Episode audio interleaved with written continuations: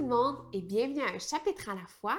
Ensemble, on va plonger dans le psaume 84 qui a pour thème la présence de Dieu, source de joie, et c'est un psaume des descendants de Corée.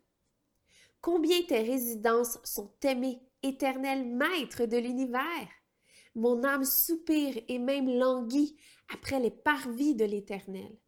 Tout pour mon être pousse des cris de joie vers le Dieu vivant.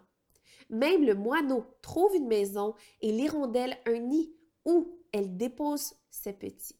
Moi, je soupire après tes autels éternels, maître de l'univers, mon roi et mon Dieu. Heureux ceux qui habitent ta maison, ils peuvent te célébrer sans cesse. Pause.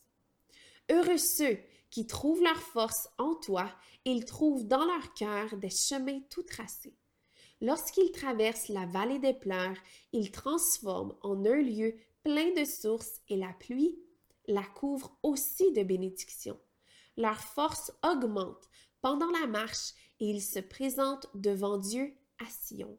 Éternel, Dieu de l'univers, écoute ma prière. Prête l'oreille, Dieu de Jacob. Pause. Toi qui es notre bouclier, vois, ô Dieu, regarde le visage de celui que tu as désigné par onction. Mieux vaut un jour dans tes parvis que mille ailleurs.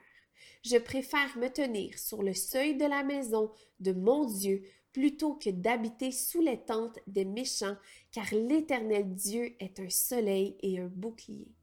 L'Éternel donne la grâce et la gloire, il ne refuse aucun bien à ceux qui marchent dans l'intégrité éternel, Maître de l'univers, heureux l'homme qui se confie en toi. Et tout le monde dit Amen.